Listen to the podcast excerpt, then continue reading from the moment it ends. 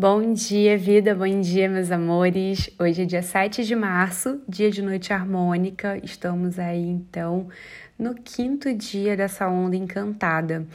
É, a noite é um chamado para introspecção, para o nosso mundo, né, para explorarmos o nosso mundo interno.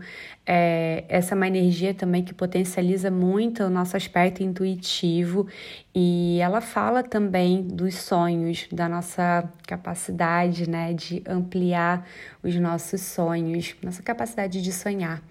E hoje, se manifestando através do tom harmônico, a gente tem essa energia bem é, diria de fora para dentro. E eu estava pensando aqui sobre essa história né, do de fora para dentro, porque geralmente a gente pensa né, num movimento muito de dentro para fora, e o de fora para dentro eu sinto que é a gente sentir todas essas informações, né, tudo isso que vem informando o nosso campo, né, que a gente vem recebendo aí de inputs, de ideias, de referências, né, o quanto isso vem influenciando é, o nosso mundo interno, os nossos sonhos, aquilo que a gente quer realizar né, na nossa vida.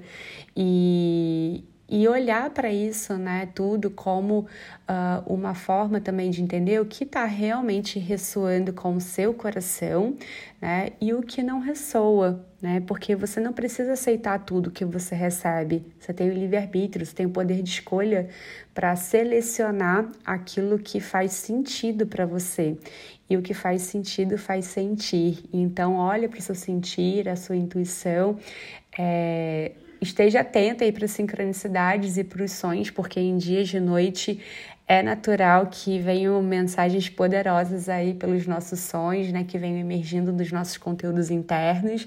Então, muito bom é, se você sentir hoje até de colocar um cristal para dormir contigo, um cristal que você goste e aproveitar essa noite, né, também para chamar a sua egrégora espiritual e se conectar mesmo com esse mundo interno.